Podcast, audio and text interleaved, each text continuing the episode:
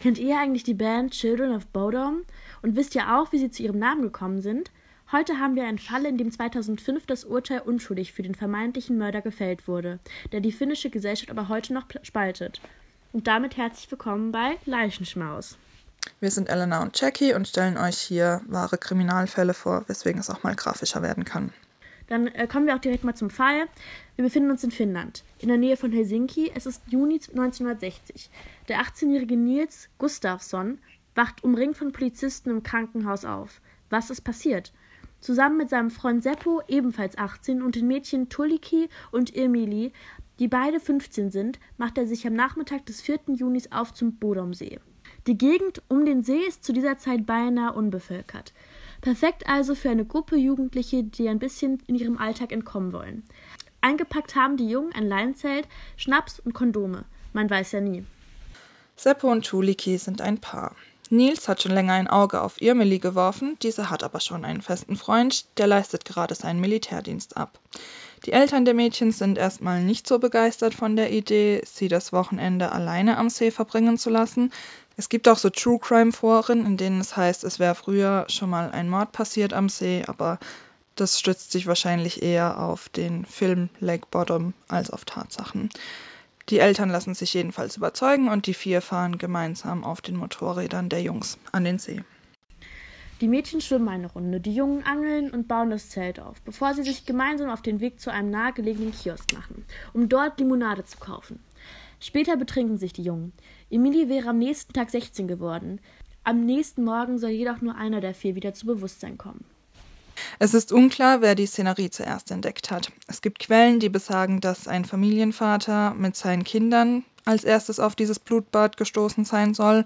Andere sagen, dass es zwei Fischer waren, die den, anders kann man es nicht nennen, Leichenhaufen zuerst entdeckt haben sollen. Klar ist jedenfalls, dass das Zelt, in dem die Gruppe die Nacht verbringen wollte, zerrissen und voller Blut ist. Vier Körper liegen ineinander verrenkt darunter. Einer atmet noch. Die Freunde von Nils sind tot.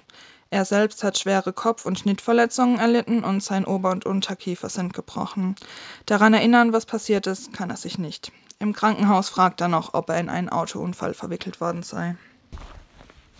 Einen Monat später soll der Junge unter Hypnose gesetzt werden, um irgendwas herauszufinden.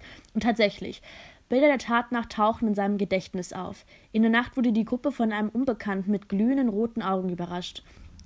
Dieser soll, als alle friedlich schliefen, das Zelt aufgeschlitzt und wie von Sinn mit Fäusten Stein und einer Eisenstange auf die Jugendlichen eingeschlagen haben, um dann zu einem Messer zu greifen und sie weiter zu quälen.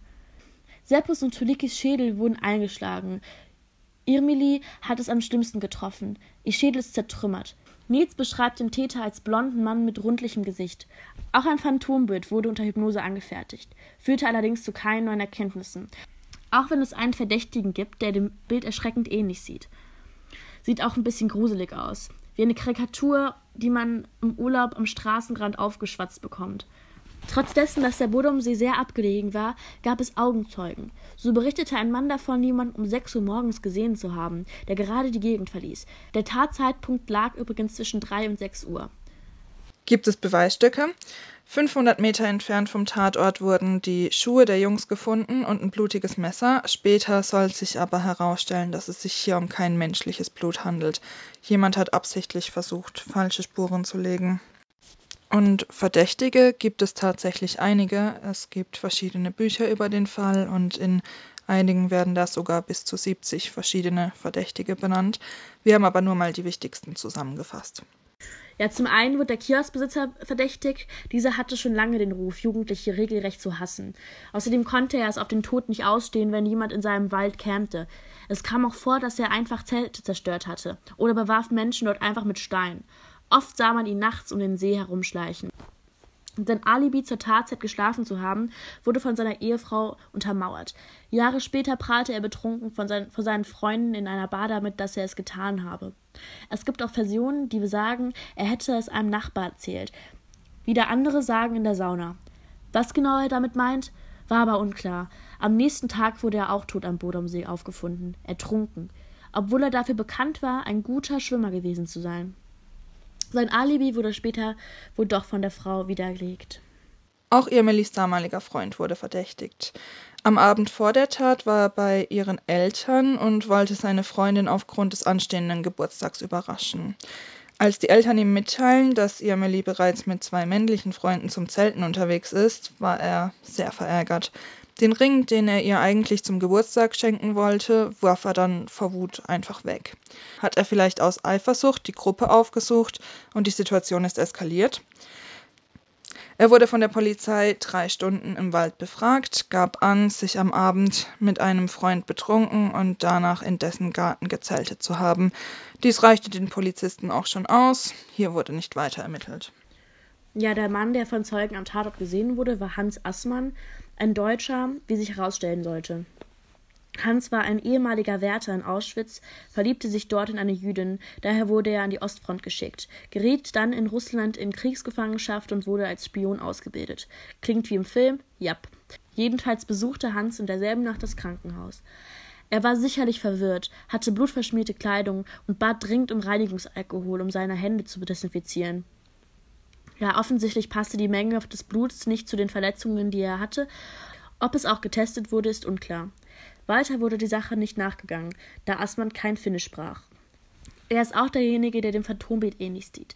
Da er laut Polizei aber ein Alibi für die Tatnacht habe, er wäre zur Tatzeit gar nicht in Finnland gewesen und daher sei er als Verdächtiger ausgeschlossen. Er hat sich auch nach Veröffentlichung des Bilds die Haare abrasiert, wohl um diesem weniger ähnlich zu sehen. Dessen wurde aber keine Beachtung geschenkt. Und das, obwohl Hans mit zwei weiteren ungeklärten Mordfällen in Finnland in Verbindung gebracht wurde. Angeblich hat er gegenüber einem Journalisten auch ein Geständnis abgelegt. 2004 wurde ein Buch veröffentlicht von eben diesem Journalisten und dem Arzt, der Assmann damals untersucht hat. In diesem wird Hans Assmann als Täter präsentiert. Der ist zu dem Zeitpunkt aber schon tot. Die Polizei rollt den Fall dennoch neu auf und es kommt zu einer Festnahme. Am 2. April 2004, 44 Jahre nach dem grausamen Vorfall, wird dann tatsächlich Nils verhaftet und angeklagt und rekonstruiert wird der Tathergang vor Gericht so. Nils soll sich betrunken haben und berauscht vom Alkohol soll er sich dann Irmeli, in die er ja schon so lange verliebt war, aufgedrängt haben. Die weist ihn ab und es kommt zum Streit. Angeblich gibt es auch Zeugen, die gehört haben, wie die Gruppe sich angeschrien haben soll. Erschrocken von seiner aggressiven Verhaltensweise seien die Mädchen dann zusammen mit Seppo ins Zelt geflohen, um sich zu schützen. Ob ein Leinenzelt da so großen Schutz bietet? Hm. Nils soll auf jeden Fall sehr enttäuscht von dieser Abfuhr gewesen sein, sich dann weiter betrunken haben und große Steine gesammelt haben. In Rage habe er dann mit einem Messer das Zelt aufgeschlitzt und mit den Steinen wie von Sinnen auf seine Freunde eingeschlagen haben. Eines der Mädchen soll es noch geschafft haben, aus dem Zelt zu fliehen, aber schnell wieder von Nils eingeholt worden sein und mit 15 Messerstichen massakriert worden sein. Nils sei im Vergleich zu den anderen weniger verletzt und hatte sich ähm, die Verletzungen wahrscheinlich selbst zugefügt. Das ist meine Frage, wie man sich einen gebrochenen Kiefer selbst zufügt. Naja, oder sich dadurch zugezogen haben, dass Seppo sich gewehrt hat. Außerdem habe man früher übertrieben. So schlimm seien seine Verletzungen nicht gewesen. Auch dass Nils ganz oben auf dem Haufen lag, spreche dafür, dass er sich nachträglich, nachdem er seine Freunde abgeschlachtet hatte, einfach auf sie gelegt haben könnte. Dass die Wertgegenstände der Jugendlichen verschwunden sind, wird ebenfalls gegen ihn verwendet. Er habe es vielleicht nur so aussehen lassen wollen, als handle es sich um einen Raubüberfall. Seltsam ist, dass zwar die Motorradschlüssel der Jungs entwendet wurden, die Motorräder sich aber noch am Tatort befinden. Gestützt wird die Theorie des Tathergangs außerdem darauf, dass sich an Nils Schuhen, die ja weiter weg gefunden wurden, Blut von allen Opfern befunden haben soll. Um die Anklage dann weiter zu untermauern, hat man sogar dieses Zelt von damals im Gerichtssaal aufgebaut. Was das jetzt mit einem Menschen anstellen muss, der in dieser Nacht seine besten Freunde verloren hat, mag man sich eher weniger vorstellen. Auch vor Gericht beharrt Nils darauf, sich an nichts aus der Tatnacht zu erinnern. Es kommt aufgrund Mangels von Beweisen zum Freispruch. Er enthält eine Entschädigung von etwa 44.000 Euro. Nee, erwähnenswert ist, dass von keinem der Verdächtigen irgendwelche Proben genommen wurden. Auch die Alibis wurden nicht weiter überprüft, sondern einfach so hingenommen.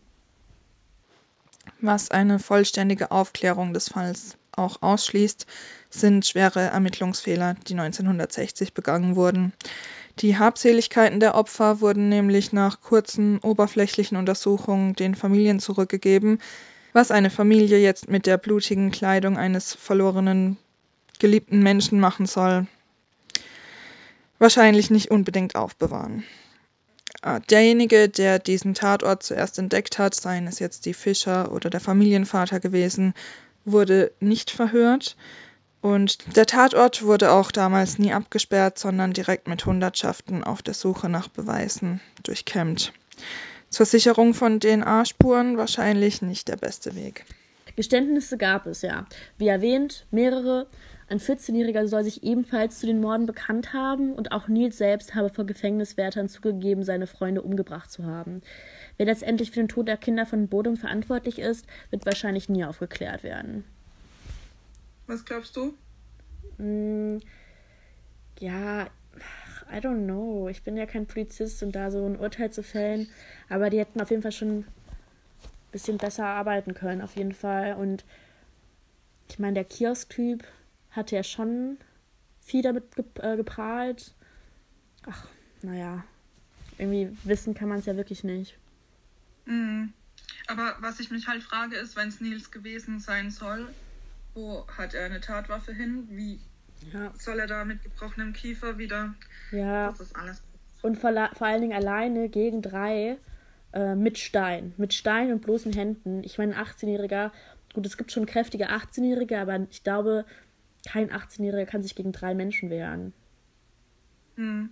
Also ich habe Bilder von den dreien gesehen und er ist schon der in Anführungszeichen kräftigste von allen, aber mhm. wie du mhm. sagst, die, die waren ja zu dritt und. Ja. So einfach einen Stein zurückwerfen oder sowas. Also. Ich glaube. Vor allem frage ich mich. Hm? Nee, sag ruhig. Vor allem frage ich mich, warum die Schuhe da irgendwo ganz anders lagen. Wie kommen die dahin? Warum zieht jemand seinen Opfern die Schuhe aus und trägt die weiter weg? Ja, ich weiß auch nicht. Also, das kann ich mir auch nicht beantworten. Das stimmt, das ist echt merkwürdig. Ach man. Und das macht mich halt am traurigsten, dass dann halt so überall Opfer, also überall äh, Täter gesucht werden, wo vielleicht keiner ist. Ich meine, wenn du da sowas miterlebst, dann hast du einfach so ein dickes Trauma, kannst dich auf nichts äh, erinnern und dich dann so da, also dann da so dargestellt zu werden vor Gericht, ist ja schon echt hart. Und warum hat man nicht einfach viel mehr Mühe und Arbeit reingesteckt in die Ermittlungen? Klar, aber ich finde, das Phantombild sieht schon dem Hans sehr ähnlich. Ja. Ja, also, auf jeden wenn, Fall. Wenn ihr den noch nie vorher im Leben gesehen hat, finde ich schon, dass du. Ja, das stimmt. Ja, gut. Aber war denn. Ja, okay, doch. Schon.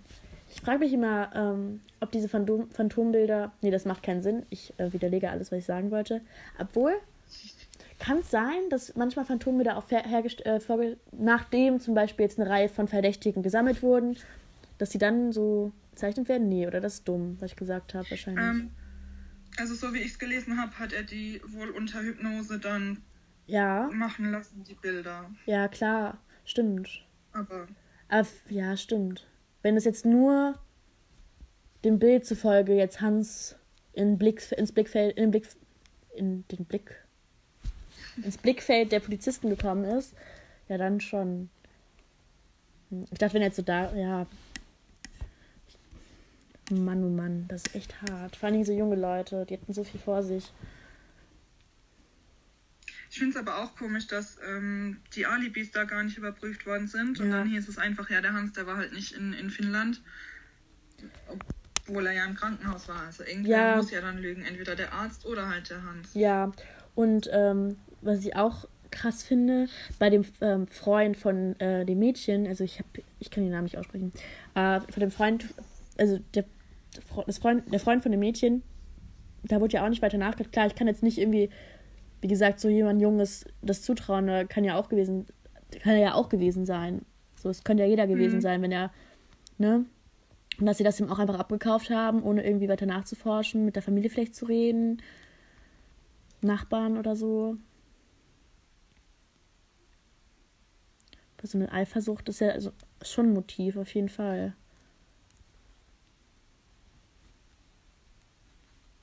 Naja. Willst du noch was dazu sagen? Oder sollen wir fertig machen? Ich habe Angst, dass ich mich noch weiter blamiere mit dummen Behauptungen. Nee, ich würde sagen, wir können fertig machen. Okay, dann ähm, danken wir euch auf jeden Fall her sehr herzlich dafür, dass ihr heute mit dabei wart und zugehört habt. Ja, wir sind dann bald auch wieder mit einem neuen Fall da. Genau. Und wir wollen uns noch bei Maxi bedanken, dass er sich uns annimmt und uns das Zeug zusammenschneidet und so. Danke. Ja, danke schön, Maxi, auch von mir. Gut. Tschüssi. Tschüss. So. Finde ich